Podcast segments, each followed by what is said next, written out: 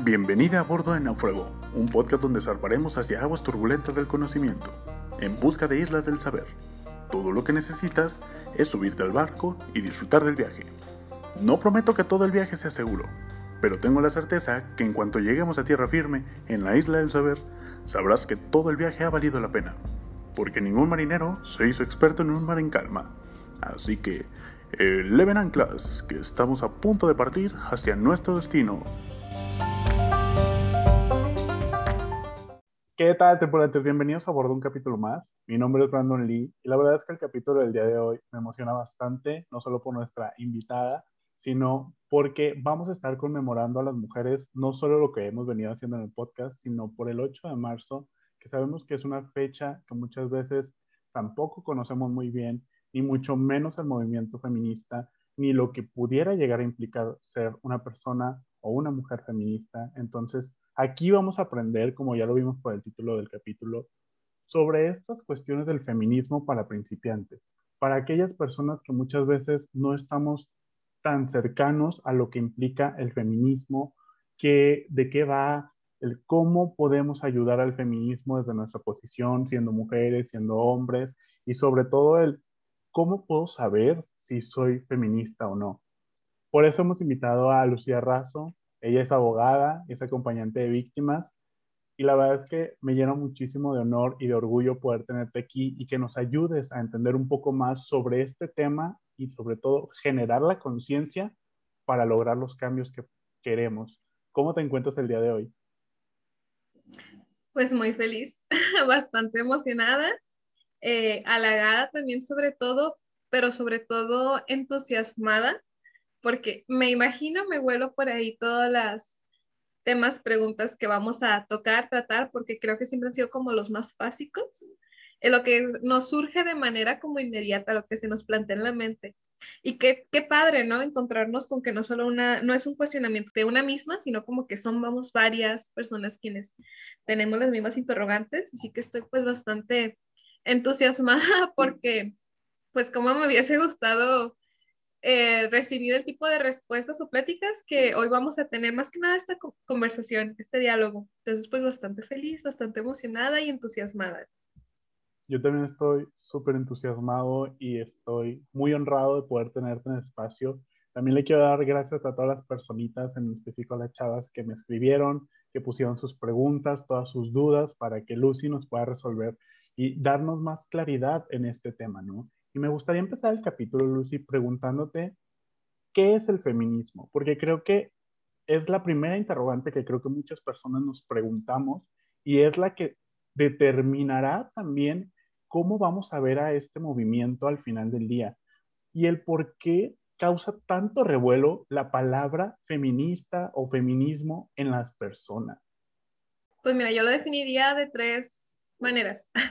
Bueno, lo definiría con tres palabras es una ideología, es una crítica y es una posición. Eh, ¿Por qué? Pues bueno, pues porque es una ideología, porque al fin y al cabo es, es un ideal, es ponernos a, vaya, no quiero sonar tan, tan idealista, vaya la redundancia, pero es ponerte a imaginar en grande. Una cosa es el cuestionamiento, que es con lo que empezamos primero, pero el cuestionamiento a qué, a qué aspiras, por qué te estás preguntando lo que hoy te estás preguntando y por qué estás abriendo los ojos, porque no es solamente abrir los ojos y, y ¡fum! O sea, una epifanía, porque no se trata de eso. ¿Qué buscas después? ¿Qué es lo que añoramos? ¿Qué es lo que esperamos? ¿Cuál es la finalidad? Pues es un ideal y es un ideal dinámico o sea, se mueve, no tiene un prototipo, no tiene un molde, se acopla a las necesidades. Es una crítica porque volvemos a lo mismo, es un cuestionamiento, es un cuestionamiento de un sistema en particular y de un sistema que para entender esta palabra tenemos que super abrir los ojos, los oídos y extender nuestra mente de que un sistema conlleva tradiciones, culturas, derechos. ¿Qué son los derechos? Que no son solo cuestiones de que, uy, cosas de abogados, de abogadas ahí en las normas, legislaciones, no. O sea, que son posibilidades de ejercer acciones, son posibilidades de desarrollarte como persona y es una posición, porque es a lo que el feminismo te invita, a posicionarte, a decir, yo voy a defender mis ideas, voy a defender mi voz, las de mis hermanas, me van a importar ciertas cosas y no solo me van a importar de los dientes para afuera, voy a tomar conciencia de que mi sentido de humor, de que el contenido que consumo, de que mis acciones y mis espacios deben transmitir un mensaje, que este mensaje soy yo y el espacio que yo me planteo para mí y para mis hermanas, porque eso es muy importante. El, el, feminismo tiene que comenzar con el apoderamiento de una misma y una misma tiene que saber tomar decisiones para ti, aunque duelan.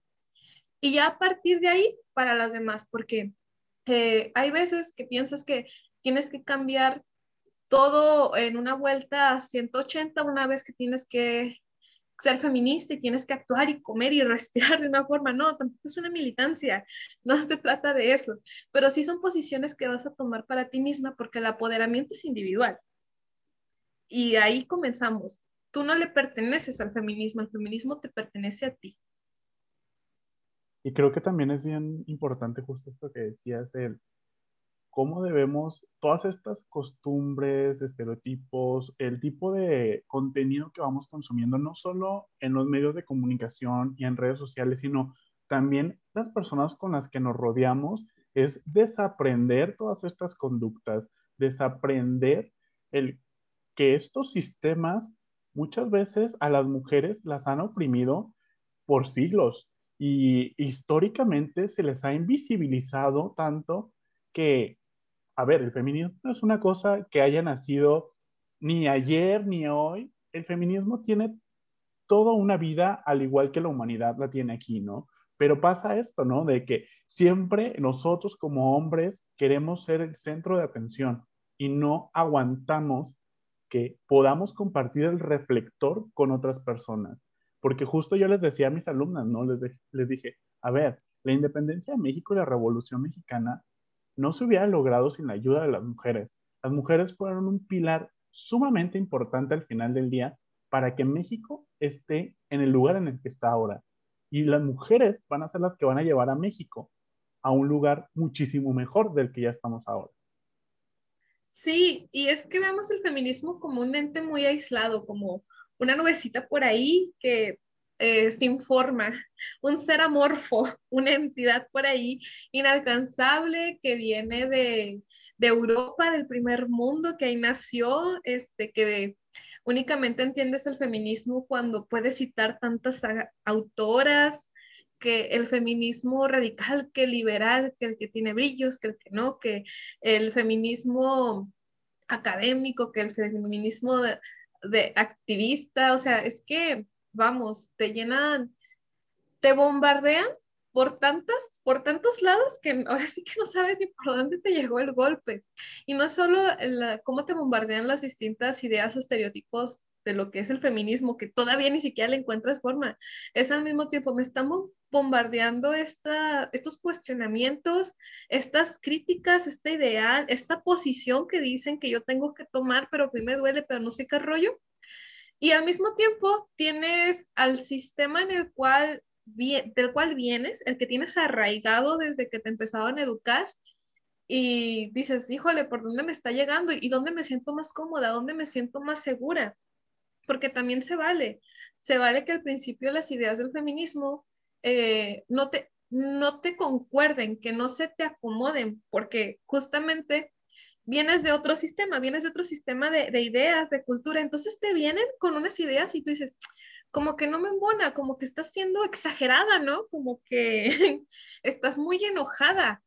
Y para ti es más fácil decir, a estarme con esta idea que todavía no me embona, que veo a esta, estas mujeres tan enojadas, para mí es más fácil estar en este sistema anterior que con el que me han criado en el cual yo me siento más segura, más cómoda de lo que conozco y no es que los hombres sean malos, o sea, yo no sé qué es eso del patriarcado, yo tengo un papá bueno y tengo amigos buenos, o sea, ellas están así por problemas individuales, pero a mí que me tocó, a mí los hombres me respetan, o sea, yo no tengo ninguno, nunca me han obstaculizado nada ni me han discriminado por ser mujer y eso es lo que creemos Ya cuando empiezas a, a cuestionarte, ponerte poco a poco las gafas violetas, los, los lentes morados, te das cuenta que en realidad muchas veces lo fuiste, bastante, pero no, no lo querías ver y no solo era no querer, no lo podías, porque también no tenías quien te dijera, oye, como que eso está mal. Oye, no tienes que saludar de beso a todas las personas si no quieres, no tienes que saludar personas que no quieres, no tienes que hacer cosas que no quieras por ser amable. Está bien ser grosera, está bien enojarte. Y si lloras y si quieres eh, hacer lo que tú, todas tus emociones son válidas, todo. Entonces, pues claro, es como una idea muy difícil. Eh, volvemos a lo mismo. El feminismo yo creo que más bien es una situación eh, volvemos, es una crítica, es un posicionamiento, es un ideal, pero tiene que comenzar contigo, contigo, contigo, porque a veces te quieres meter como de, de un jalón a un paso muy grande y no entiendes otra vez todo lo que te están bombardeando. Porque en efecto, no te lo habías cuestionado. A mí me pasaba que, fíjate, la primera chica que me metió como del feminismo fue en la prepa y yo estaba en entre, ah, sí, está bien padre lo del feminismo, yo quiero ser feminista. Y luego iba a mi casa, contaba estas ideas y me dijeron, no, a ver, que tú quieras igualdad, está bien. Que tú quieras equidad, está bien. Que quieras el ejercicio de tus derechos, está bien.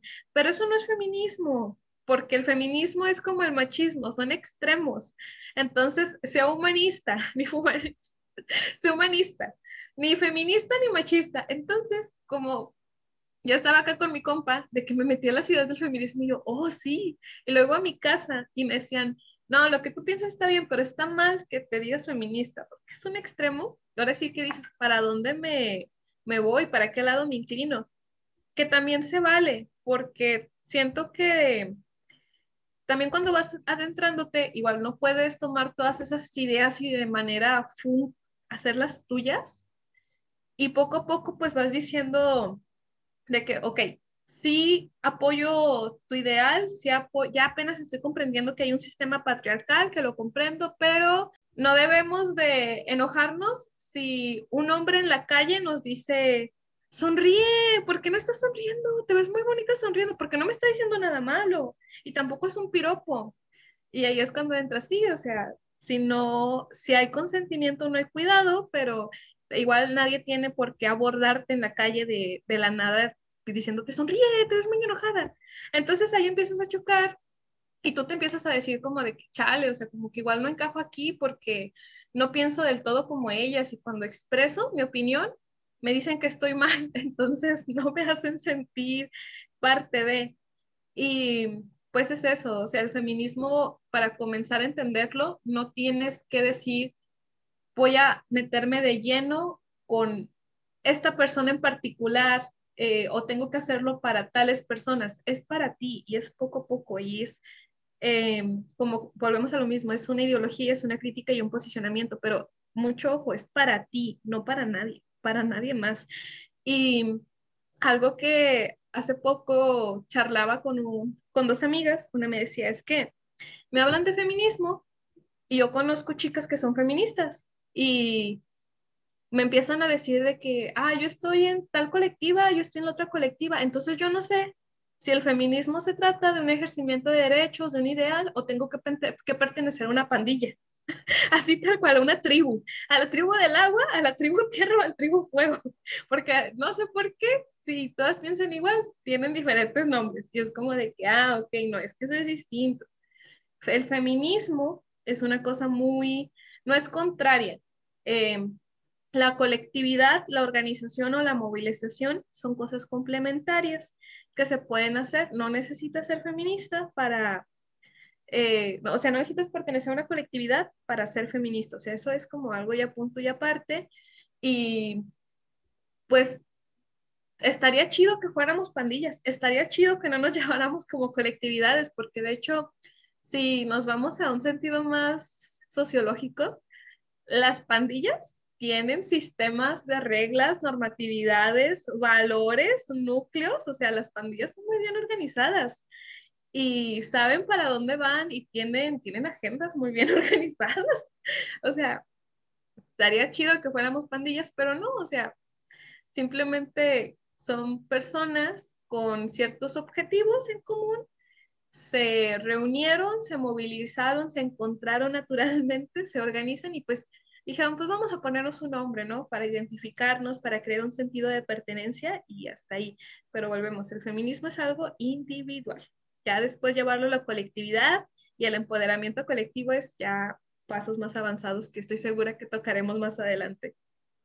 Y creo que justo partiendo de la premisa esta de, si yo no cambio y si yo no me cuestiono, pues justamente no puedo esperar que lo demás pueda cambiar o cuestionarse, porque justo no, la otra vez veía justo un TikTok que decía la chava, el feminismo se empieza desde casa.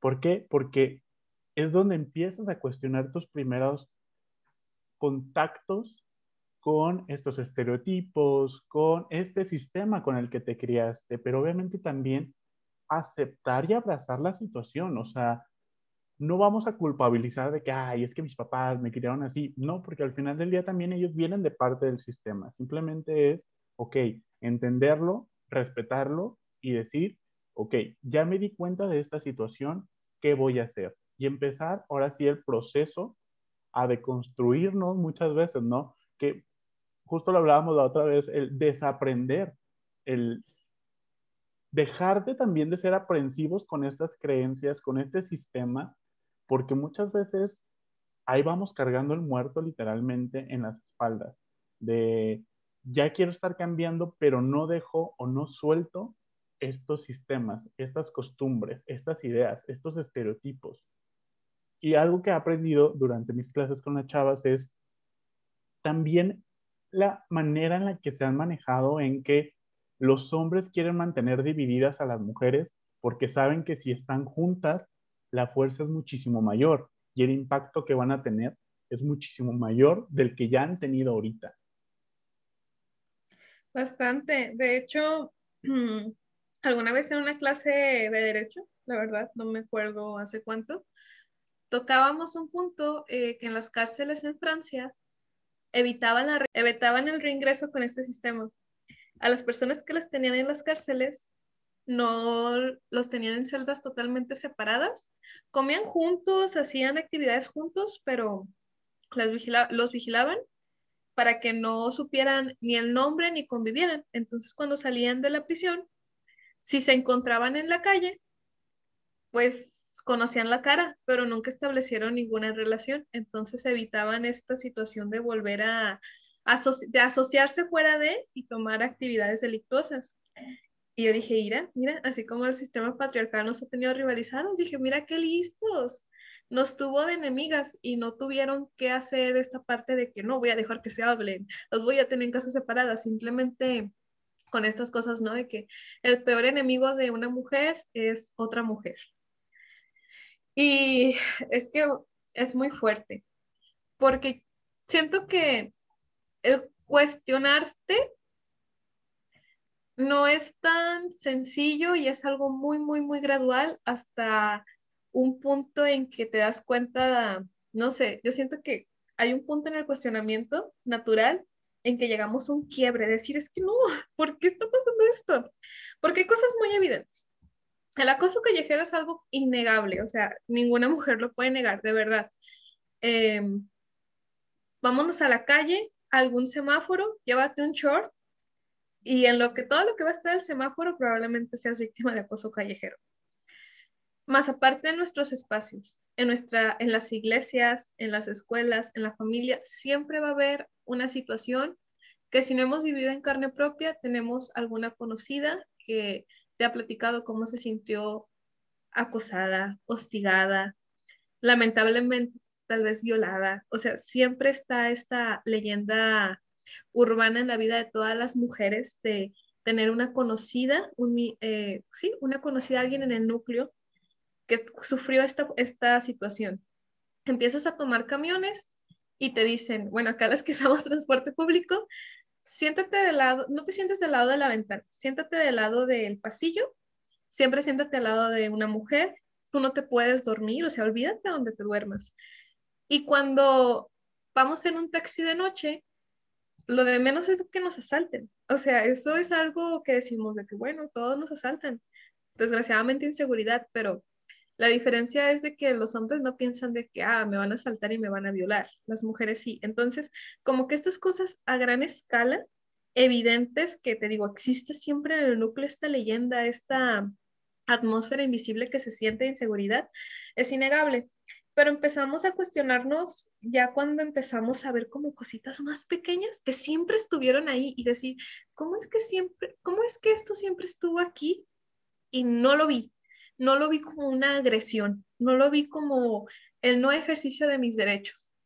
Por ejemplo, muchos ya hemos escuchado lo que es el mansplaining, acá bien, bien bilingües. Pues bueno, es esta situación de cuando los hombres se interrumpen, adoptan posturas paternalistas. Y de principio puedes escuchar el término y primero como que no te entra y dices como que, como que sí están exagerando, ¿no? A, mí ningún hombre me ha interrumpido así como en esta caricatura, porque creo que lo imaginamos como una caricatura, de que estás hablando y alguien así de, ¡pum!, tajante te interrumpe. Pero no, o sea, sí se vive así y es muy cómico, pero también se vive de una manera más sutil para que no lo notes de cómo totalmente, en efecto, algo que tú acabas de decir, pongámosle un ejemplillo en el salón, en prepa, secundaria, participas y alguien más toma la palabra, dice exactamente lo que tú dijiste, por casi siempre un hombre, y él se lleva la respuesta correcta, pero nada más cambió de palabras, pero al parecer es que tú no te diste entender, tú estás mal. Y luego esto se reproduce en las relaciones de noviazgo. ¿Qué te dicen? Es que la mujer es un ser incomprensible, hay que amarlo. Ahí volvemos otra vez al mansplaining. Tú no eres capaz de darte a entender. Tú estás mal, tú nunca sabes decidir, ni siquiera sabes decidir qué quieres de comer.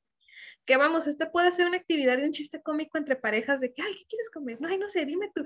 Eso en lo que tú quieras pero sí se reproduce al momento de que, ¿qué te dicen? Es que yo no te entiendo.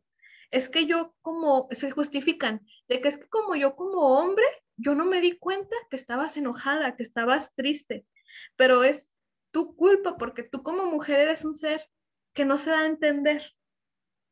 No eres clara, no eres precisa. Entonces, o sea, son cosas que parecen como separadas, pero es un solo hilo. Y si vemos con cuidado, vemos cómo se entreteje y fum, fum, fum, fum, se va haciendo una telaraña de que no solo es el mansplaining, no solo es el, estas cuestiones grandes de, de violaciones, de, de, acoso callejero, de hostigamiento, estas cosas muy latentes y negables. O sea, también es en darte cuenta que muchas veces en tu núcleo familiar o en tu grupo de amigas no fuiste cuidada y no fuiste escuchada, que hay situaciones en las cuales tú fuiste tonta, tú tuviste la culpa, eh, sobre todo esto, tú tuviste la culpa en que no te has explicar qué estabas usando, por qué saliste de noche, es que te alcoholizaste, es que no sabes tomar, es que, o sea, ahora sí que es un solo hilo. Y cuando te vas poco a poco cuestionándote, es muy, muy, muy duro. Y necesitas ahora sí que una feminista de preferencia de confianza, pero que tenga la escucha activa, que alguien sea feminista no significa que sea el ser humano perfecto, porque no hay que idealizar, porque ni una mujer ni un hombre, nadie es perfecto en su totalidad. Es una deconstrucción constante. Y como personas, a veces no tenemos ni la empatía desarrollada, ni la escucha activa. Entonces ahora sí que necesitas, de preferencia, una feminista de confianza que tenga desarrollada la escucha activa y que ella pueda escuchar, que poquito a poquito te vas cuestionando, pero que te duele. Y claro que duele y que da miedo. Y verdad, porque por ejemplo, eh, mi feminismo ha cambiado muchísimo del de prepa al de aquí. Primero, no me reconocía como feminista, después sí, y yo decía cosas como, ay, es que yo soy feminista, pero soy pro vida. Yo soy feminista, pero acá bien sorprendente, es que yo crecí en un núcleo católico. yo soy feminista, pero eh, respeto la homosexualidad, pero tal vez creo que no deberían casarse. O sea, de plano, ya después salió mi jotería, además no pueden. Después yo ahí salgo, ¿no? También, de que, uff, arcoiris, lo veo arcoiris. o sea, es algo que va poquito a poquito y necesitas de verdad una persona que te acompañe y que no te juzgue y tampoco idealizar las personas feministas porque volvemos a lo mismo. El feminismo es algo muy individual. Que la lucha es colectiva, eso no es innegable, pero el desarrollo de una persona siempre va a ser individual y el tuyo también y necesitas que poco a poco te vayan escuchando y comprendiendo. Eh, tengo muchas amigas que en Facebook claramente publican cosas que tienen muchísima violencia patriarcal en chistes, en memes. Es que es humor, es que no te enojes. Y me dicen, ay, ¿y por qué no corriges a tus amigas? ¿Por qué no les comentas? Y le digo, es que yo no las voy a educar, es que yo no les voy a regañar y tampoco les voy a estar poniendo ahí en sus publicaciones que todo el mundo vea cómo yo te estoy diciendo que estás mal. Yo puedo invitar a mis amigas con el ejemplo Tal vez yo diciendo algo puesto, mm, tal vez no en esa publicación, tal vez en mi espacio, y que invitarlas a que se cuestionen, pero yo no voy a educar y tampoco tengo que estar regañando, sino de que ellas poco a poco se acercan y digan, ay, como que sí estaba mal. O sea, que igual esto no era tan chistoso, pero es o sea, algo muy poco a poco y también no pensar, siento que algo, te voy a platicar algo muy personal. Eh, cuando el año pasado dije, Dios mío, soy un estereotipo. Traía los cabellos de colores, o sea, de verdad, yo de que en feliz arcoíris, ahora sí que en todo el esplendor. Eh, también andaba en una relación ahí medio complicada sentimental con, una mujer. Entonces era de que yo literalmente colores los pelos, de que por fin estaba de que saliendo del closet tan libre, tan feliz y aparte, este, ¿qué otra cosa tenía? Bueno, ya no me acuerdo qué otra cosa cambió en mi físico que decía, soy el estereotipo, soy feminista, tengo los pelos de colores, estoy enojada y estoy saliendo con una mujer. Y entre risa y risa era como de que es que por eso quieren encuadrar esto con un estereotipo, porque muchos me podrían decir, ella ya, ya está mal, ya está en un extremo, pero yo me sentía tan libre, tan ligera, decir, por eso les tiran tanto tierra y quieren decir, eres un estereotipo, porque te molestan verte libre, porque les molesta verte plena, feliz y más que nada esto, libre, libre tal cual. Y es muy diferente a ser valiente, a ser libre, porque valiente lo somos en todas partes, sin, sin ser libres, pero ser libre es reconocerte a ti misma como la naturalidad de lo que estás viviendo y sintiendo y cuestionándote, y es lo mejor. Justo la otra vez veía también un video de una chava que decía que yo sufrí violencia de género, ¿no? Y como parte de su conclusión, dijo algo espectacular. Decía, lo mejor que le puedes dar a tu agresor es tu felicidad, porque a través de tu felicidad es tu libertad. Y él se esmeró tanto por quitarte eso, que ahora que la ha recuperado, que la estás recuperando, le va a doler. Porque a lo mejor y la justicia te pudo haber fallado, ¿no? Pero tú misma no te vas a fallar a ti. Tú misma te vas a dar la oportunidad de rehacer tu vida. Tú misma te vas a decir que sí vales, que sí eres importante y que eres suficiente. Y creo que justo esto que decías, el caer en los estereotipos, pero sin darnos cuenta que es lo que nos libera muchas veces, porque es como nos sentimos en nuestra máxima expresión y que muchas veces a la gente le molesta vernos libres porque nosotros no somos libres. Si yo no me siento libre, yo no quiero que alguien más venga con su libertad y me la restringe, por así decirlo, porque a mí me molesta, porque yo no puedo trabajar en conseguir mi libertad. Entonces, creo que también desde ahí es bien importante este cuestionamiento, el, ¿en verdad soy libre o soy preso o presa de estas situaciones, de este sistema, y el cómo también yo, ok, ya hice consciente de esta situación, pero aquí hay de dos. O sigues por ese mismo camino, pero tomando la responsabilidad de que ya tienes la conciencia plena de qué es lo que está pasando, o cambias, tomando también la responsabilidad. Y que siento que también por eso muchas veces el feminismo se es tan criticado, tan violentado, tan atacado, porque es una liberación al final del día. Y por eso me gustaría guiar mi pregunta hacia a quiénes y el cómo ha beneficiado el feminismo, no solo en México, sino en el mundo al final del día. Uy, a todas, a todos, a todos, o sea, definitivamente el feminismo es un cambio que no solo se reduce a los seres humanos, sino también al medio ambiente, o sea, en todo aspecto. Mira, podría hablarte ahorita de como que los cambios más reconocidos, que el premio Nobel, que esto y aquello, y sí, pero el feminismo nos ha beneficiado en aspectos que hoy tenemos como naturales, como normales. El feminismo nos ha beneficiado desde el momento en que tú fuiste al kinder o fuiste a la primaria, desde que las mujeres en tu vida tienen la oportunidad. O sea, es que una cosa es el derecho, que el de los derechos vienen inherentes a las personas, pero una cosa es tener un derecho y una cosa no, una posibilidad de hacer. Desde el momento que las mujeres en tu vida tienen una posibilidad de conseguir un trabajo, un ingreso propio, escribir, leer, ver televisión, ocupar un espacio, escucharlas en medios de comunicación, lo que tú quieras, desde cosas que tenemos como tan normales, es como ha beneficiado el feminismo, de verdad. y eso es algo malo, porque justamente esta pregunta va, ¿y el feminismo qué ha hecho? A ver, dime cuántos mundos ha cambiado, ¿por qué todavía la sociedad sigue igual? Si el feminismo es tan bueno, ¿por qué todavía sigue? Y es como de que, es que el feminismo, todo lo que nos, hoy no tenemos como natural, como normal, es lo que se ha logrado, pero tu sistema patriarcal lo has invisibilizado y has querido que veamos como si tuviéramos todo, porque los sistemas de poder en una acción benevolente dijeron, mm, como que las mujeres deberían trabajar, como que los niños y niñas no deberían trabajar y deberían tener educación, mm, como que todas las familias deberían tener servicios básicos. O sea, eso no, nadie despertó y dijo, de benevolencia voy a ver, voy a dar esto, sino que fue el mismo feminismo.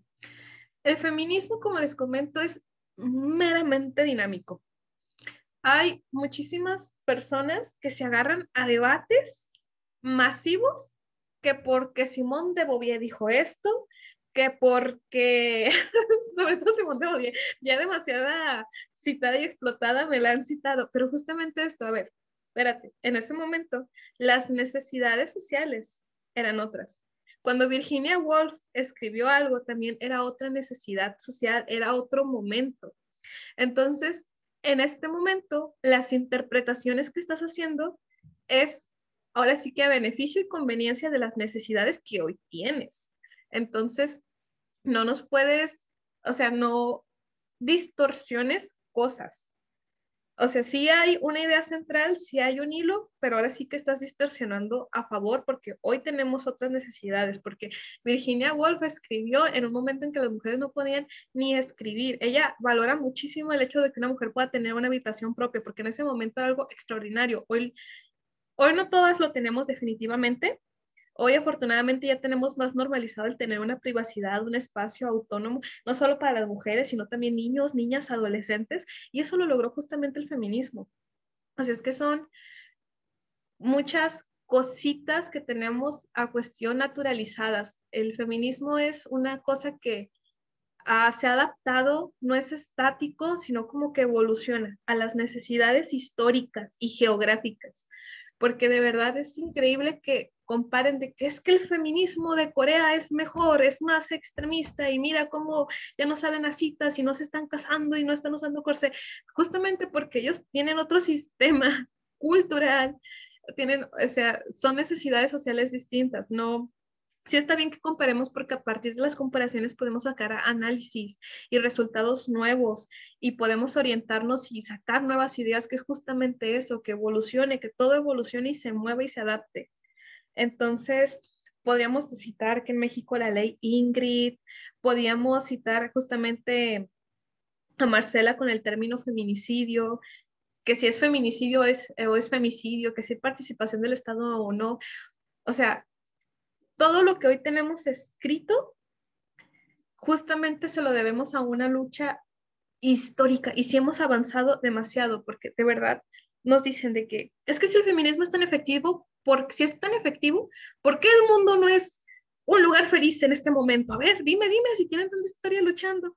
Y es que sí, o sea, de verdad se ha cambiado. Todo lo que hoy tenemos en escrito para argumentar, antes ni siquiera estaba escrito. Antes simplemente eran mujeres con una idea argumentando un criterio que tenían que nadie lo tenía ni escrito ni reconocido. Y curiosamente, pues tuvo que ser reconocido por hombres, ¿verdad? Pero justamente eso vamos. Si estamos avanzando, ¿y por qué no lo ves? Porque quieres naturalizar como si esto siempre haya sido así y que fue por benevolencia y que fueron hombres en el poder quienes lo hicieron. Y luego nos dicen de que es que no hay hombres en el poder, mira, también hay mujeres, hay diputadas, hay regidoras, y es como de que sí, pero gracias a qué. Y luego pues también volvemos a otra cosa más, eh, que es una plática todavía más profunda, de que si nuestros representantes simplemente están siendo utilizadas por una corporalidad, arrojar una imagen, o si realmente están representando los intereses colectivos, pero pues esa ya es otra plática. O sea, si ha habido cambios grandísimos, podríamos nombrarlos de todas las mujeres que ha habido en la ciencia, en la agronomía, en la historia, en la biología, en la medicina, en el derecho, o sea, realmente sí podríamos, pero a lo que quiero como que quede bien planteado es de que los pasos más grandes los tenemos naturalizados y normalizados a más no poder. Y con eso también quisiera mencionar algo que quiero que quede muy importante. Tal vez mencionemos la palabra privilegio. Hay una idea muy errónea de lo que se tiene, que es el privilegio. La primera vez que yo argumenté justamente en una pelea en el salón, dije, ¿sabes qué? Cállate, cállate, porque estás comentando bajo tu privilegio me salieron con la contestación más burda de ¿por qué me llamas privilegiado? Yo he trabajado desde los 15 años y es como, bueno, o sea, sí, tal vez cuando hablamos de privilegio podemos mencionar una capacidad y estatus económica, pero no solo se encierra ahí. Privilegio hablamos, volvemos a lo mismo. Una cosa es tener un derecho y otra cosa es tener la posibilidad de ejercer, de ejercerlo. Entonces, si una persona cuenta con posibilidades infinitas y la otra no, entonces hablamos de un privilegio. Tú sí tienes una posibilidad, a pesar de que ambos tenemos la misma cuestión escrita y yo no. Y que se va a muchas cosas, cuestiones eh, económicas, culturales, de género, de sexo. Y de verdad no nos pueden decir de que es que todo está bien, o sea, no sé por qué eres exagerada. Hay mujeres doctoras, hay mujeres abogadas, o sea, de verdad, no me van a dejar mentir cuántas mujeres médicas han estado atendiendo en un centro de salud, un hospital, y no les han dicho, señorita, muchacha, joven, bonita, muñeca. Y cuando eres estudiante de Derecho es igual, tú vas, así puedes estar graduada con cédula, con título, si te ven joven, señorita, muñeca, muchacha, joven. Pero si va un vato que apenas se inscribió, o sea, que apenas pagó la ficha, hola licenciado, ¿cómo estás? Siéntese, Lick. Y desde ahí se ve, o sea, a mí no me sirve que me estés diciendo, que me des puestos, o sea, sí me sirve, pero no es completo el ejercimiento de un puesto que me está supuestamente dando si no me lo reconoce socialmente. Y aquí vamos, o sea, a veces queremos pensar que una cosa es lo social y otra cosa es las posibilidades y el derecho, ¿no? O sea, todo es en conjunto. A mí no me sirven las cuestiones escritas ahí en papel. Tienen que ser reproducibles, tienen que vivirse en la cotidianidad, no de manera extraordinaria, cotidianamente y rutinaria. Y también creo que valdría la pena, sí, los privilegios al final del día no son buenos ni malos, simplemente se vuelven malos cuando los usas para oprimir a otras personas. Y creo que desde ahí, también desde esa premisa, podemos entender el privilegio como esta posibilidad que también alguien tiene al final del día de acceder a este recurso, llámese como sea, pero porque tiene su estatus como hombre, porque al hombre se le han reconocido sus derechos muchísimo antes de que a la mujer, ¿no? El hombre ya tiene creo que 200, 300 años que se le reconocieron sus derechos a las mujeres, ¿qué, qué les gusta? ¿50, 60 años? A los niños creo que en el 80, en el 90 se les reconocieron apenas sus derechos. A ver, pues es que también somos sujetos políticos al final del día. Y el hombre es privilegiado porque desde hace muchísimos años se les reconocieron sus derechos y era un privilegio el poder acceder a ellos. Y justo esto que dicen, ¿no? Que puedan ser reproducibles, porque muchas veces, sí, de nada nos va a servir tener muchas leyes o tener una constitución que pueda hablarnos o abarcar de estos temas, pero ¿qué está pasando en la realidad? ¿Sí? ¿Por qué siguen matando 11 mujeres al día en México? ¿Por qué 50 mujeres son violadas al día en México? O sea, porque mis derechos o estas garantías no se están cumpliendo, no se están llevando a cabo en la realidad, están en el papel, pero no es como que yo voy a sacar, o una mujer más bien va a sacar su papel ante su violador. Y es que, mira, no me puedes violar porque es un delito. Porque tengo derechos. Y ya ni siquiera estamos hablando de reconoceme un derecho, porque ya también tenemos bien desgastada la palabra malamente. Te están reconociendo una humanidad. O sea, ¿de verdad quieres verlo más fuerte y quieres verlo con los ojos abiertos? No te están violando un derecho. No, te están, no solo no te están violando, no solo te están violando un derecho, perdón. No te están reconociendo una humanidad. Así de fuerte. Y duele y puedes decir de que, exagerada, ¿cómo no me van a reconocer mi humanidad? No, no te están reconociendo una humanidad. Porque justamente al momento que tú tienes una gama de derechos, una gama de posibilidades, todo esta esfera invisible que parece que cargamos ya con día, que nos protege porque la constitución lo dice, porque los tratados internacionales no, no solo eso. Tienes eso porque eres humana, porque eres un ser vivo y al momento que se transgrede, no te están, no se están pasando solo por donde quieran estas hojas, te están pasando por ahí tu humanidad así de fuerte quieres verla, pues, pues es la realidad. Y es una realidad muy fuerte que nos encontramos todas las personas que desgraciadamente estamos en una situación de vulnerabilidad, que creo que eso también hace mucho que estemos muy renuentes al feminismo, porque pensamos que si nos reconocemos como feministas, reconocer que las mujeres somos vulnerables. Y yo no soy débil, y yo no quiero verme como débil, entonces voy a ser humanista. ni feminismo ni machismo. Soy humana. Sí, sí eres humana. Este, y no eres débil, y no eres vulnerable. Y también aquí, aquí volvemos a las situaciones del desgaste de la palabra. Y sí tenemos que tener mucho cuidado por cómo nos expresamos, cómo nos comunicamos oralmente, porque al fin y al cabo se transmite un mensaje. No somos un grupo vulnerable, somos un grupo en situación de vulnerabilidad o con factores porque no es inherente a nosotras, no, no somos naturalmente el sexo débil. O sea, de verdad, no, es naturalmente ni lo somos, o sea, en ningún sentido. A través de determinaciones, o sea, a través de posturas en las cuales se han ido construyendo las sociedades, se nos ha puesto en una situación de, ¿cómo lo diría? Pues ahora sí que de rezago, de que ahí nada más se nos va aumentando lo que nos dan de benevolencia, nuestros derechos, que nos reconocieron, que gente tan buena, que legisladores tan, tan feministas, tan aliados, a través de una situación de rezago social, cultural, económico, a través de estos factores es que nos podemos encontrar en una situación de posible riesgo cuando vamos a ejercer un derecho cuando vamos a, y creo que a veces decimos de que ejercer un derecho, ¿qué es eso?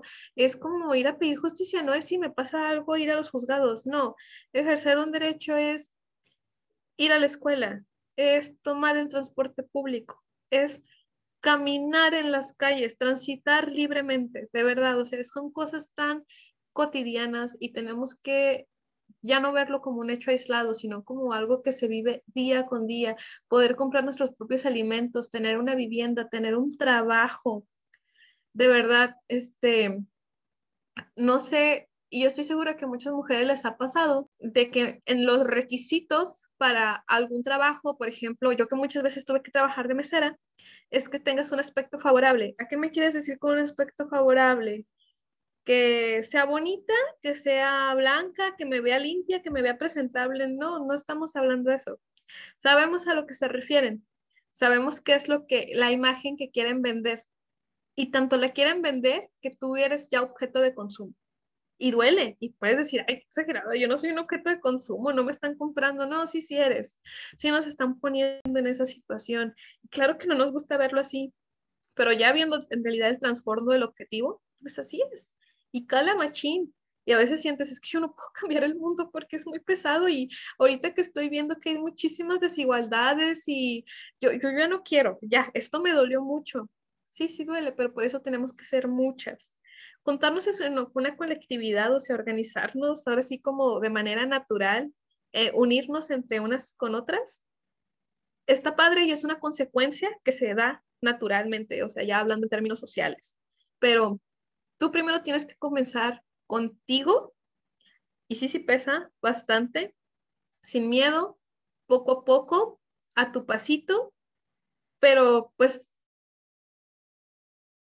el primer paso siempre es el más difícil y no necesitas que alguien más te diga, tú eres feminista, o sea, con que tú te lo digas, de verdad, hay muchas también mujeres que me dicen, es que yo no sé si soy feminista porque yo no hago nada, o sea, yo, porque dicen, es que yo te veo a ti y eres abogada y acompañas y yo veo otras morras que son psicólogas y acompañan y dan servicios y, y yo no sé, yo no sé si soy feminista porque yo nada más soy mamá y me dedico a mi hogar y es como, claro que eres feminista, claro que sí, porque la maternidad es una tarea pesadísima, 24/7, es productiva, claro que sí.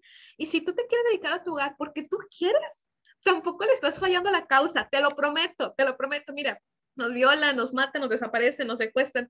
Créeme que si tú por decisión propia y autónoma decides ejercer tu maternidad y quedarte a la casa, no estás faltándole a la causa. Relájate un chorro también. Si vas a cenar con alguien y es como de, híjole, me va a pagar la cuenta. Oh, no, soy una traidora. No, tranquila, relájate. De verdad, después de todo lo que nos hacen día con día, podemos aceptar una cuenta pagada. Y al fin y al cabo siguen, siguen siendo quienes ganan más. Porque a veces decimos, es que yo gano más.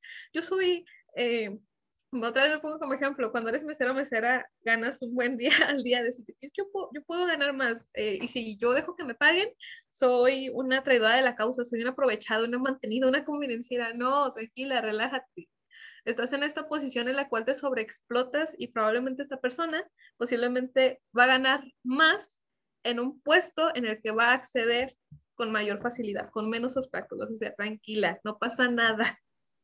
Puedes aceptar cuentas, puedes ser mamá, puedes ser ama de casa, puedes si quieres no estudiar una carrera profesional, tampoco tienes que ser eh, una jueza para decir que eres feminista. Puedes hacer lo que tú quieras porque es tuyo. La colectividad es un paso que se va a dar, pero tú, con que tú estés bien, tu autocuestionamiento y tu desarrollo, con eso. Y fíjate que hubo varias chavas que por Instagram me preguntaban esto, ¿no? O sea, el cuestionar estas situaciones aquí en el podcast de decir, ¿cómo sé que apoyo, no? Y que soy feminista, ¿cómo estoy apoyando ya la causa? ¿O cuándo es que una mujer empieza a luchar eh, pues a lo mejor en el nombre del feminismo o a posicionarse desde este movimiento, porque me contaban historias y como a lo mejor muy normalizadas en cuestión a, pues es que a lo, mejor un chavo me preguntó que sea feminista y por el, a lo mejor el sentimiento que hay alrededor de él, ya se asocia el feminismo como son viejas locas que andan ahí pintando monumentos, este, porque importan más que las vidas humanas, no sé qué, pues les dices que no, porque también a lo mejor eso va a afectar en tu relación con esa persona o situaciones en las que me decían de que es que luego si digo que soy feminista, eh, me van a dar un trato diferente. Y era como, qué absurdo, ¿no? Que porque una mujer decida hablar abiertamente de sus ideologías y decir soy feminista, tengamos que darle un trato diferente, porque ya está tan metido en nuestro sistema este estereotipo de lo que una mujer feminista representa y que muchas veces eh, lo he visto en redes sociales, justo esto que decías, en las carreras que se les atribuye, ¿no? De que las verdaderas feministas son las astronautas, las doctoras. Espérame, o sea, una carrera no va a definir, al menos yo lo veo así, el qué tan feminista o no pueda llegar a ser una mujer, o sea, ella lo va a vivir como ella quiera porque es su decisión y sobre todo, tú hombre, ¿qué vas a venir a decirnos sobre ¿qué carrera si es feminista? No, pues todas las carreras son al final del día, pues van ahí de la mano, ¿no? Y aunque no lo estudies, como tú lo dijiste, no necesariamente tienes que tener los estudios para ser una mujer feminista, para tener estos ideales y sobre todo el generar o el tener el conocimiento, porque muchas veces también, y no lo vemos así, la educación en este país es un privilegio. Es un gran privilegio y volvemos a lo mismo, o sea, no es solo la capacidad económica, el poder acceder a la educación primaria, concluirla, es una posibilidad enorme, porque lo de menos es entrar, concluirla, porque no tuviste ahora sí que la fortuna de que tu familia continuó con trabajo, de que nadie de tu familia fue secuestrado, asesinado, desaparecido, desaparecida, asesinada, de que no hubo, de que tal vez se enfermen, pero tienen servicios a la salud. O sea, es un privilegio en muchos aspectos, no solo son capacidades económicas, son posibilidades de que tú te desarrolles como ser humano. Cuando hablamos de derecho, justamente nos hablamos a eso, de posibilidades de desarrollarte de manera digna como un ser humano, o sea, sí es un privilegio bastante grande y sí, o sea, de repente nos dicen de que es que para ser feminista tengo que ser astronauta y dices, híjole, chale, ya le quedé mal a la causa. No sé cambiar los garrafones, no sé cambiar la llanta. No, hombre, yo conozco así de que para ser feminista, todos los días, un garrafón en cada dedo, órale, y cambiarlo, se para la colonia, cambiar llantas, poner mi vulca, saber construir una casa, maternar, menstruar al mismo tiempo, estudiar cinco carreras una vez. O sea, no, no se trata de eso. Y de repente nosotros podemos cotorrear, se los juro que no está mal. A veces que la risa es muy, muy liberadora. De decir, híjole, no sé cambiar una llanta. Chale, que ven, el patriarcado va a venir otro mismo ahorita que me venga a cambiar la llanta. No, bájale un chorro porque volvemos a lo mismo. Este, no le tienes que, el feminismo es tuyo de verdad tuyo, con que tú tengas un, un desarrollo autónomo, pleno, consciente de tus decisiones, con eso. Y sí, vamos, o sea, qué absurdo, de verdad, esto de que es que si me, me autoproclamo feminista me van a tratar distinto. Mm, que te den un trato diferenciado que restrinja tus posibilidades por ejercer un libre criterio. Esto suena a discriminación. ¿Segura, ¿Segura que no existe el patriarcado? O sea, porque pues, a mí me suena, ¿no? O sea, sí está ahí, de verdad suena bastante burdo. Ay, es que eh, hace también poco, ay, es que las anécdotas de verdad que las tenemos diarias una vez que nos cuestionamos, en serio. Una, alguien en el grupo del WhatsApp del salón mandó una captura de que una maestra dice de que, ay, me encuentro, tuve una situación desfavorable, cosas así.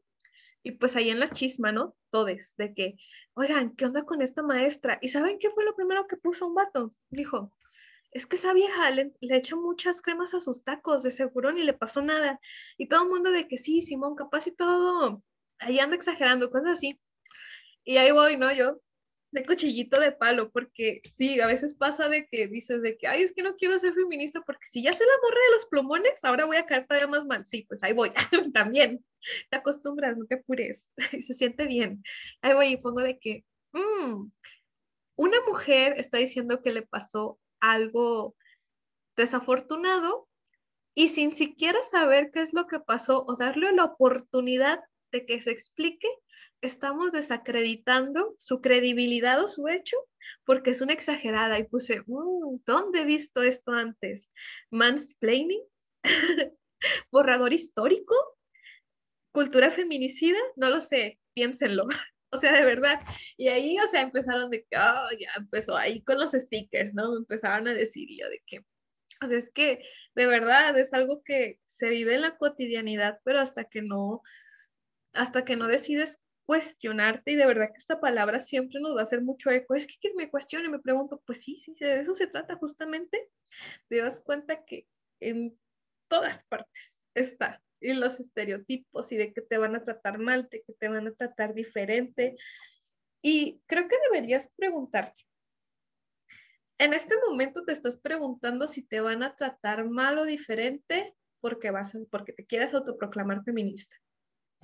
¿De verdad es un espacio seguro? O sea, déjate que te autoproclames feminista. Si te están discriminando por una idea así, ¿de verdad es un espacio seguro para ti? O sea, ¿de verdad puedes compartir ideas contrarias si quieres, nunca digas que eres feminista, si quieres, guárdatelo, pero vas a poder en ese espacio compartir ideas políticas, económicas, vas a poder compartir experiencias, es un círculo de confianza. Creo que deberías cuestionártelo mucho y volver a armar nuestros espacios. Cuando mm, una de mis acciones eh, más grandes donde me autoproclamé feminista, eh, creo que es al momento de que ejercí de una manera muy firme un yo sí te creo. Porque este hashtag yo sí te creo es bastante abrazador, es muy fuerte, tiene una potencia grandísima, pero es muy fácil decir yo sí te creo, porque como volvemos a lo mismo, en toda nuestra vida como mujer hay esta atmósfera, esta leyenda urbana de una mujer en nuestro entorno que fue violada, que fue asesinada, que fue secuestrada, o sea, siempre. Entonces, para nosotros claramente el yo sí te creo es, no es difícil, no es difícil en el momento de que si vemos que salió un violador en Quintana Roo, en Chihuahua, si andamos acá también en la campaña de Félix Salgado de ningún violador va a ser gobernador, o sea, el decir yo sí te creo a agentes muy externos es muy sencillo, pero el decir yo sí te creo a alguien que se encuentre en un círculo cercano y que conocemos a esas personas y que sabemos que si nosotras nos ponemos en una posición de que yo sí le creo a la víctima, voy a perder, mm, se va a desestructurar, es muy difícil, de verdad. Ahí sí se te pone en cuestión. La primera vez que yo en un círculo muy, muy cercano, eh, cercano y al mismo tiempo no chico, de verdad como grande, yo establecí un yo sí te creo, yo me preparé mucho mentalmente para que personas no tan cercanas, pero sí conocidas, me dijeran de que, ay, ¿a poco estás creyéndole? ¿A poco estás apoyando? O sea, yo me preparé mentalmente para ese cuestionamiento. Lo que yo nunca me imaginé es que mis amigas de más confianza, mi círculo, quien era mi red en ese momento emocional, de ella sentir la espalda. O sea, de eso no te lo esperas. Y me dolió mucho. Y pensé en retractarme, de verdad. Y a veces nos podemos justificar mucho en decir de, es que mm, si te retractas todo puede volver a estar bien. O decir de que yo no me voy a retractar porque a mí me puede pasar, porque eso, es un ejemplo malísimo. O sea, de verdad, no, no fijes tu empatía en la posibilidad de que a ti te puede pasar algo igual de malo. Tienes que acompañar y creer por, por naturaleza humana. O sea, de verdad eso es la empatía auténtica, no únicamente pensar de que es que la vida da muchas vueltas, no, eso, entonces sigues pensando en conveniencia, en egoísmo, no, o sea, por empatía, por humanidad, tienes que creer. Entonces ahí sí fue como de que, híjole, yo no me preparé para que mi círculo se desestructurara así. Y yo sé que tal vez puedo volver a que las cosas sean como antes, entre comillas, pero si me retracto, yo sé que las cosas nunca van a volver a ser, a ser como antes, porque a mí en una situación en que yo no necesitaba el apoyo directo, pero por apoyar, mi círculo me dio la espalda yo sé que jamás va a, volver a ser un espacio seguro para mí. Y créanme que me dolió y no fue algo que procesé en una semana ni dos, sino que me dolió muchísimo perder un núcleo tan importante de que me pasaba algo bueno y les mandaba fotos y a cada rato memes y de repente ya no, está sola. Pero ¿saben qué es lo bonito? Que naturalmente, porque les digo, es que la colectividad siempre va a ser una consecuencia, que naturalmente me abracé, me encontré con personas con el mismo ideal que yo, con el mismo objetivo y que no pensamos igual, sino de que tenemos al menos una conciencia de pluralidad y diversidad tan grande que cada día me hacen crecer. Se los juro que yo al menos el año pasado estaba súper mal por esa situación y hoy puedo decir que mi círculo de amigas ni una sola le tengo desconfianza ni temor. A todas les confío mi vida tal cual y si les digo que algo bueno me está pasando, van a ser las primeras en engrandecer eso. O sea, sí duele, es un duelo, pero vale la pena, como en todo. Ay, la verdad, casi lloro. Eh, Llora, sácalo. Sí, es una situación bastante compleja cuando las personas importantes o significativas en nuestra vida nos dan la espalda en estas situaciones, porque es este término de la empatía, de decir, no sé qué estás viviendo tú, pero puedo sentir ese dolor, a lo mejor no era la misma intensidad, ¿sí? Y que tenemos que terminar de entender que al final del día la empatía es una cuestión social y que no es como que todos nazcamos siendo empáticos, lo, lo desarrollamos conforme nos vayamos desarrollando en lo social. Entonces, obviamente si mi entorno social no ha sido favorable, pues no vas a una persona empática, ¿no? Y me gustaría que nos hablaras un poquito más de este término, que creo que se ha cobrado un poquito más de fuerza, la sororidad, ¿no? Porque muchas veces también lo vemos como si fuera algo igual que la empatía, pero a menos a mi parecer creo que la sororidad va mucho más allá de la empatía. Pues bueno, muchas personas yo siento que erróneamente, y aquí volvemos otra vez a mm, diferencias, pero no, al menos en lo personal creo que no son fuertes, de que si la sororidad es igual que la fraternidad, pero en femenino, no, yo no creo que sea eso. Porque volvemos otra vez en que estamos hablando de opuestos extremos, no. La sororidad era justamente un término que tenía que surgir necesariamente porque cada vez que hablábamos de relaciones solidarias, tolerantes, hablábamos de fraternidades. Qué cosas, ¿no? O sea, tantas veces hemos sido tan invisibilizadas en la vida misma que, que en términos de lenguaje jamás se imaginaron que las mujeres pudieran relacionar sus propias identidades entre unas con otras de manera solidaria y tolerante. O sea, de verdad, imagínense, surgió por una necesidad porque de verdad el lenguaje ni siquiera nos reconocía como humanas, no nos creía capaces de relacionarnos entre nosotras, así nos tenían. Es un término que surgió ante la necesidad de decir, yo no tengo relaciones fraternales con mis compañeras porque no somos hombres. Por eso, no, porque yo existo, porque soy mujer y porque mi hermana es mujer y tenemos una relación especial de tolerancia, solidaridad y empatía. A veces nos dicen de que es que la sororidad se trata de que todas las mujeres seamos amigas, de no tener criterio, criterio propio, ya nadie me puede caer mal, no me puede enojar y tengo que soportar muchas cosas. No. De hecho, la sororidad es un término que te apodera a ti mismo otra vez desde la individualidad y junta dos mujeres, dos personas apoderadas a una relación. Eh, la sororidad se trata de las relaciones de valores con tolerancia, empatía, amor, confianza, diversidad, pluralidad, de verdad, entre mujeres. ¿Esto qué quiere decir? De que yo no voy a dejar de tener criterio propio yo puedo tener una opinión sobre una persona porque volvemos a lo mismo. El que una persona sea feminista no significa que sea un ser perfecto. Primero que nada porque es una persona, sus ideales y criterios van a ir cambiando como se lo necesite esa persona. Y no van, a, no van a ajustarse ni cambiar a como yo quiera y espero que, que cambien para mí. No.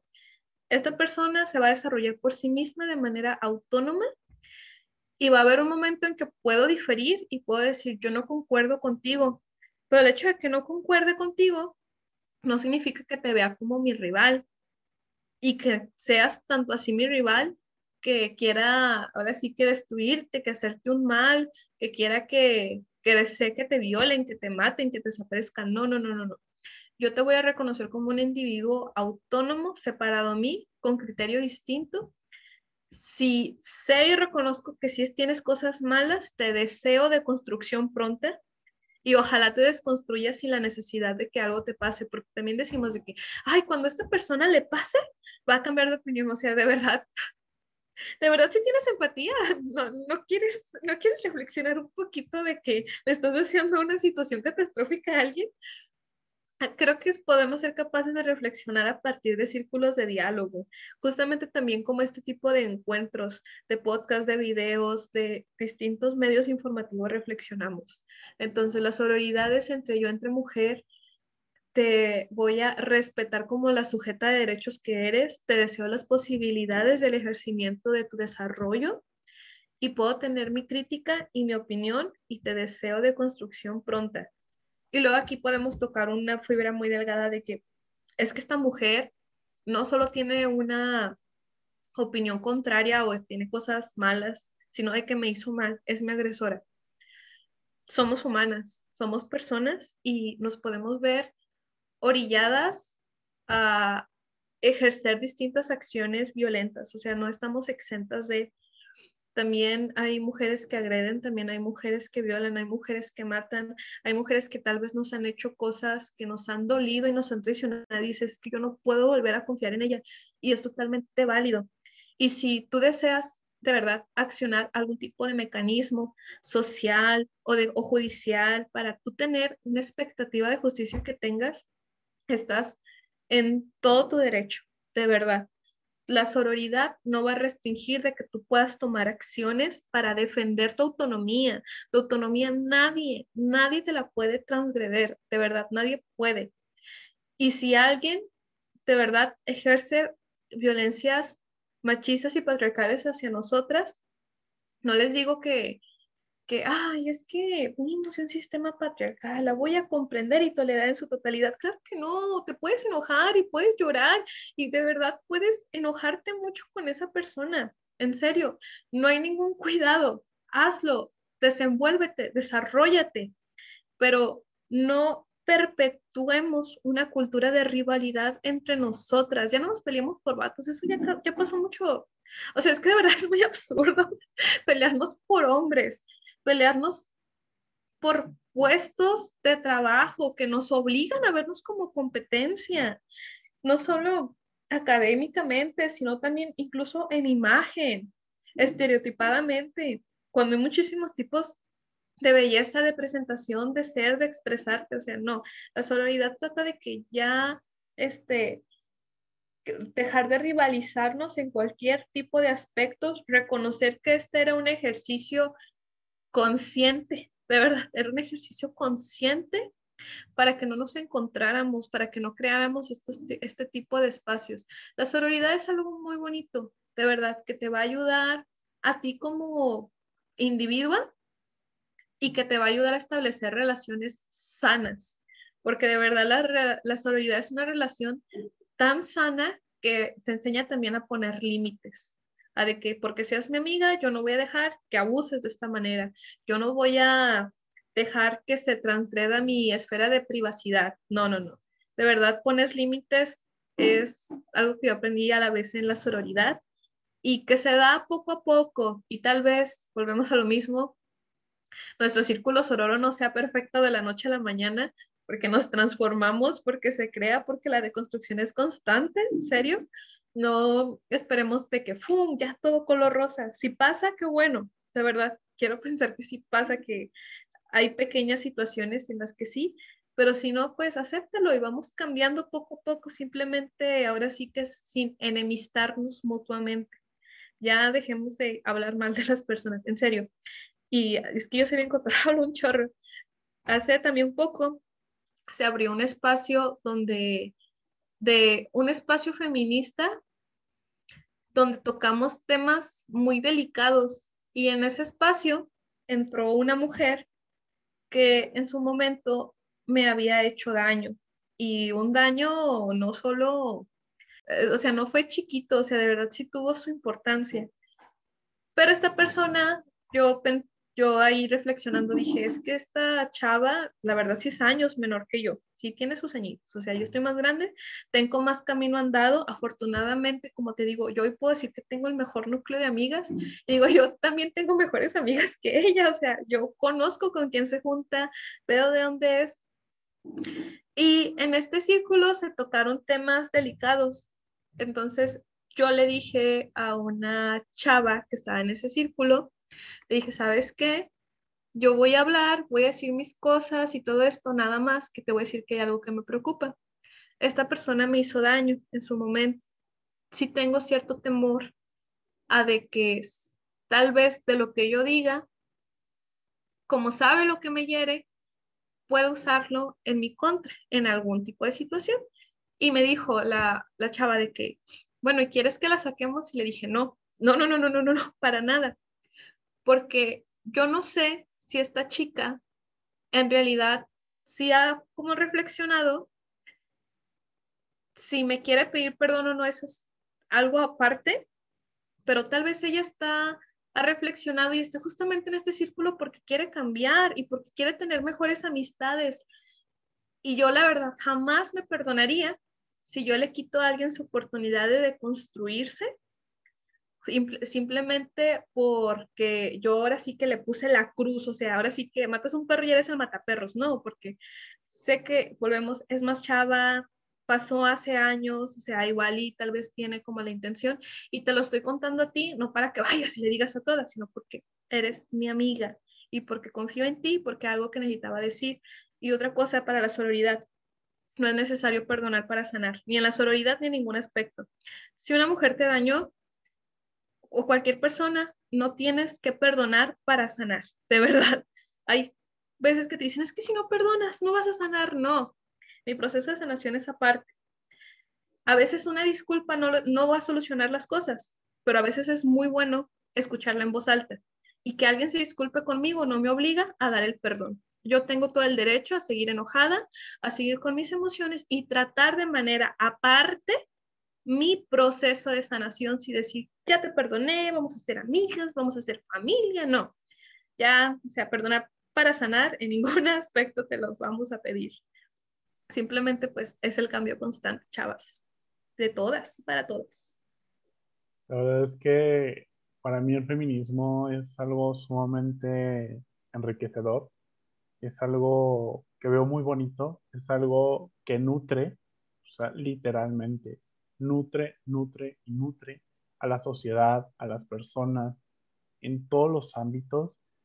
Y me gustaría encaminar mi siguiente pregunta al cómo podemos transmitirle estos mensajes, esto del feminismo a nuestros niños, niñas, niñas, porque al final del día también ellos van a llegar a un punto que van a tener nuestra edad y van a formar el futuro de el país, de sus familias, de la sociedad, del mundo, pero creo que es muy bonito también que ahorita empecemos ya a darnos cuenta que tenemos que hablar de estos temas, pero ¿cómo lo hablamos? ¿Cómo les enseñamos el camino del feminismo? Pues ahora sí que con el ejemplo, de verdad, mira, aquí lo digo, como formador scouter, yo formo a la sección más chiquita, de 7 a 10 años. Así como en ningún tema, o sea, yo no puedo sentarme de decir de que, niños, niñas, vamos a explorar el mundo a través de la fantasía creativa y la educación no formal. Siéntense y vamos a acá. No, se lo metes a través de actividades en las cuales ellos desarrollan distintas capacidades, aptitudes, competencias sin que se den cuenta. O sea, en un juego ellos ni se dan cuenta que yo quería que desarrollaran el trabajo en equipo, que desarrollaran la confianza, el liderazgo, la toma de decisiones. O sea, de verdad no les dices de que hoy vamos a jugar a la democracia. No, o sea, se los metes poco a poco. Y asimismo yo no me meto de que vamos a hablar de feminismo, el patriarcado, las desigualdades y la discriminación. No, ahora sí que te rompes el coco y a través de un programa, pero esto lo estoy poniendo como ejemplo, no quiero decir que tengan que hacer esto con todos los niños, es a través de un programa eh, de juegos, pues ahí ponemos como distintas actividades en las cuales aceptamos la diversidad, la pluralidad, la escucha activa, de que, oye, ¿y tú tienes alguna religión? ¿Sabes qué es una religión? A ver, todos contémonos, ¿qué hacemos los domingos? ¿Hacemos algo los domingos? Eh, nos hablan de algún tipo de, de Dios o entidad, o también esta parte de que tú de dónde vienes, cómo es tu familia, Y a través de juegos vamos aceptando la diversidad, la pluralidad y ahí también metemos la no discriminación, la erradicación de la desigualdad, lo que es la igualdad y también reconocer que hay un problema, porque para atacar un problema hay que reconocer, porque los niños y las niñas no son tontos ni tontas, o sea, de verdad cae bien gordo que les hablen como si fueran personas que no entienden, que no tienen la capacidad de comprender y les hablas como si tú les quieres hablar a niños de 10 años, como si le hablaras a un niño de 2 años que todavía no pueden ni balbucear bien. A esa persona, claro que sí, les vas a hablar con grandes expresiones y palabras fáciles, pero ya a esta edad, ¿por qué vas a hacer eso? Hasta se fastidian, de veras. Simplemente ellos comprenden una realidad y dicen de que, oye, ¿y por qué esto y aquello? Y tienes que dar respuestas firmes y respuestas bien porque las pueden entender y les puedes decir, ah, ¿por qué? Por ejemplo, una vez íbamos pasando en la camioneta y me dicen de que, ¿qué es ese lugar? les dije, ah, es el Centro de Justicia y Empoderamiento para la Mujer. Ah, ¿y qué hacen ahí? Y uno de los niños dijo, pues si es para mujeres, pues de seguro se pintan uñas. Y le dije, no, el Centro de Justicia y Empoderamiento para Mujer es un lugar al que acuden mujeres que les pasa una situación de riesgo, como justamente violencia, que pueden ser agresiones físicas o que no las dejan trabajar, que no las dejan decidir, que las tratan mal psicológicamente, que les dicen insultos, cosas así.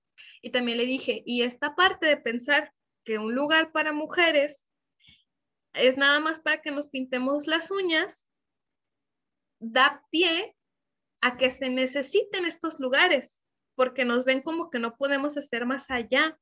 Y créeme que el niño no se sintió regañado en ningún aspecto, para nada. Él en su mundo nunca pensó que yo lo estaba regañando, porque es la manera en la que te expresas. Yo le expliqué, él pidió una pregunta, él me dio una respuesta errónea y únicamente le expliqué algo contrario. Y luego a partir de ahí dijimos de que, bueno, a ver, cuando hacemos las comidas en los campamentos, ¿quién las hacemos? Todos y todas, no solo las lobesnas, no y bueno, lo hago yo porque yo soy la más grande, yo soy la adulta responsable, pero en conjunto, porque tienes que estar siempre listo para todo y así lo hacemos. Entonces, ¿qué pasa si yo no soy scouter o yo no soy maestra? ¿Cómo contribuyo? O, o, simplemente yo no quiero ser mamá y cómo contribuye a los niños y las niñas. Siempre va a haber niños y niñas a nuestro alrededor porque las personas, van a, las familias se van a seguir formando, van a seguir teniendo hijos e hijas, van a adoptar. O sea, siempre va a haber un niño o niña en nuestro espacio. Entonces, ¿qué es lo que podemos hacer? Primero que nada, con el ejemplo, no perpetuar violencias. Ser conscientes que nuestros chistes traen consigo un mensaje, de verdad. Mi niño en ese momento me dijo lo de las uñas pensando que iba a ser gracioso. Y yo pude haberme reído, pero no, no es gracioso. Hay que decirles cuando algo da pie a que haya más acciones. Háblales de verdad, no son, no tienen dos años, o sea, ya pueden formular palabras, escuchan y te las dicen. Hay un meme de que dicen de que cuando un niño ve siempre Discovery Kids y me pide un emparedado y, la, la, cara de que, ¿qué? Y dices, o sea, de verdad, los niños adquieren nuevas palabras, les dan significado y yo he conocido niños y niñas tan elocuentes de verdad que dices, híjole, quiero, ¿qué canal ves? Dime qué trabalenguas, pásamelos y yo también los hago contigo. Pues eso, con el ejemplo, dar respuestas claras. Claramente no te vas a aventar, no les vas a citar a autores ni nada, simplemente respóndeles bien, dile las cosas como son y no les quieras vendar los ojos diciéndoles de que no, es que la violencia no existe, no veas esto, no, diles, es que pasa esto y es un problema y lo tenemos que tratar en sociedad a veces los niños y niñas me dicen, es que las personas de la calle, y les digo, no, no hay personas de la calle porque nadie es de la calle. son, están en situación de calle porque por distintos factores no tienen acceso a una casa como tú y yo. ¿Qué podemos hacer? Ah, pues bueno, tal vez tú en este momento no puedes hacer mucho como niño o niña, pero podemos cambiar las cosas, podemos simplemente eh, promover el respeto. en cosas tan sencillas, no les digas de la calle, diles en situación de calle. Hay albergues, hay lugares de acopio, puedes, puedes organizarte con tu familia y decir, mamá, quiero ya llevar una bolsa de arroz a un lugar de acopio, quiero llevar una cobija, o aquí entre todos tus amigos y amigas nos juntamos y agarramos cobijas y las llevamos. Dales opciones, de verdad, o sea, los niños y las niñas se quieren comer el mundo. Y si te dicen, es que voy a ser presidente voy a ser presidenta para cambiar la pobreza y que no haya desigualdades, no les digas que no pueden, dile sí, va. ¿Qué necesitamos? A ver, necesitas sacar 10 en todas tus materias o necesitas acabar primero la primaria. Vámonos por objetivos y no les quites la idea, alimentaselas porque de verdad sí nos podemos comer el mundo todos y todas, a la edad que queramos. Nada más que siempre nos dicen que no podemos porque nos chamaquean, nos dicen, sobre todo esa parte, nos chamaquean, horrible. Si de por sí te tienes que enfrentar a cosas por mujer, ahora imagínate joven, te chamaquean la señorita, la muñeca. Eh, pues vamos, ese es, ese es el mensaje en sí, alimentalos, dales lo que quieren y no les ciegues los ojos, dales opciones para cambiar algo que existe. Y que al final del día, él o ella van a estar probablemente en un puesto de importancia que puedan cambiar la realidad de muchos. Y justo lo que tú decías, ¿no? O sea, se vale soñar. O sea, yo sí sueño con un día que haya una mujer presidenta, porque yo creo que es necesario que lo haya, ¿no? Y yo sé que el día de mañana lo va a haber, pero ¿cómo empiezo yo a cambiar mi realidad? A votar por mujeres, a votar por personas que están preparadas, más allá de una educación, que estén preparadas, que me sepan decir qué van a hacer realmente, porque muchas veces también nos proponen muchas cosas, pero ni las aterrizan ni las cumplen, y creo que es donde viene el verdadero cambio. Lucía, hemos aprendido muchísimo, pero no me gustaría terminar este capítulo sin preguntarte esto. Para mí lo dejé al último porque la verdad es que los hombres no figuramos a lo mejor dentro del feminismo como tal. Y sí hubo uno que otro chavo que me preguntó de que, Brandon, ¿cómo puedo yo aportar al movimiento feminista o cómo puedo ser parte del feminismo? Entonces, creo que también es válido que los hombres queramos poder ayudar de alguna forma a que estas desigualdades sean mucho menos y al final del día poder erradicarlas y que todas, todos y todos podamos ser libres romper el pacto. Entonces, es como lo más sencillo y de verdad, yo comprendo que muchos no lo saben y comprendo también esta parte de que los hombres tengan estas ansias de decir, ¿y qué puedo aportar yo? Y a veces escuchamos eso y antes de que me funen, que digan de que, ah, Lucía quiere meter hombres al feminismo, no. Les comparto algo muy chiquillo. Una vez eh, por Facebook me llegó un inbox que decía de que, ah, para lo del 28 de septiembre, de que, ah, es que vi que van a hacer una manifestación, ¿me puedo acercar? Es que quiero abrir un blog y quiero hablar de ese, de ese tema. Y pues antes de dar una respuesta por seguridad, pues me puse a checar. Pues me voy dando cuenta que también era un niño scout, o sea, por eso encontró mi perfil, porque pues hay entre amigos en común, y el niño tiene 12 años. O sea, él no me estaba preguntando para agarrar un nivel protagónico, claro que no.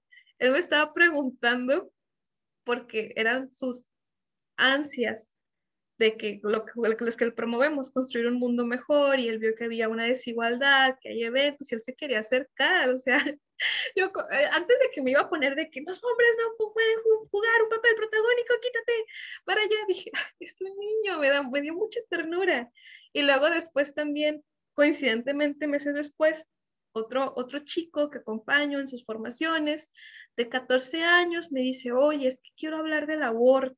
O sea, tampoco te puedes en ese momento decir, quítate, hombre, no tienes útero, no tienes opinión. No, hay que saber a quiénes les tenemos que explicar y sí con quiénes sí tenemos derecho de enojarnos también.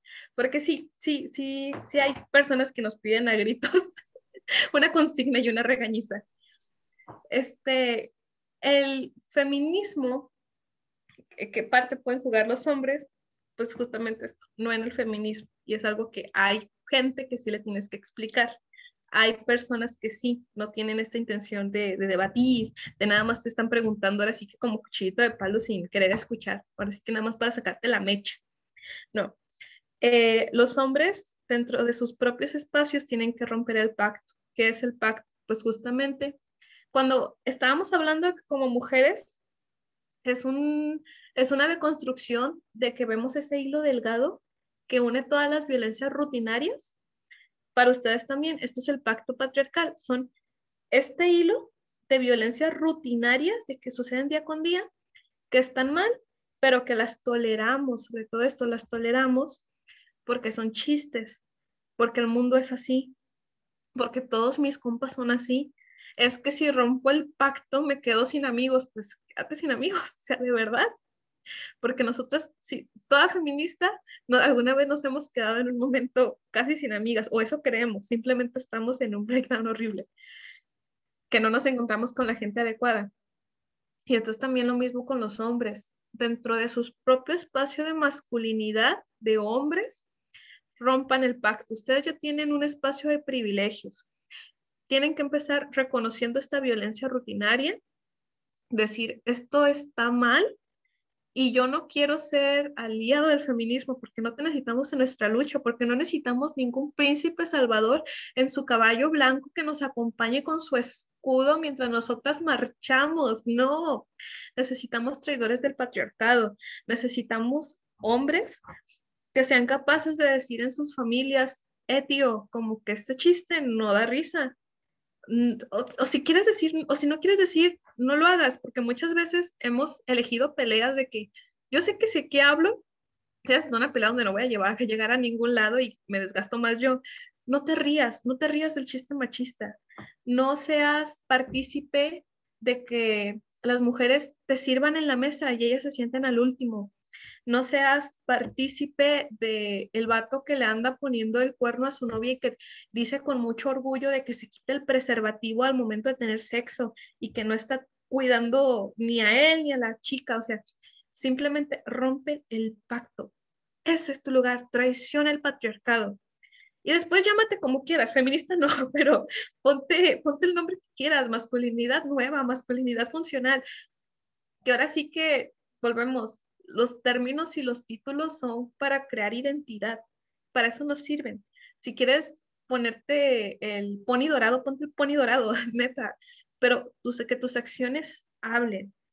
Eso, desde tu espacio, poco a poco haz tu desconstrucción individual y luego contágiala y di, es que yo ya no me río de esto por esto y aquello, es que yo ya no quiero hacer esto por esto y lo otro. Yo ahí le tuve que explicar a estos jóvenes eh, uno le tuve que explicar, bueno, es que tú no puedes hablar del aborto porque realmente tu opinión no tiene mucha validez porque es nuestro cuerpo. Entonces, lo que tú puedes, o sea, tú puedes hablarme de la paternidad, de responsable o incluso la ausencia de paternidad, pero, o sea, sobre el cuerpo, esta decisión sí no es un tema que debas hablar y no puedes.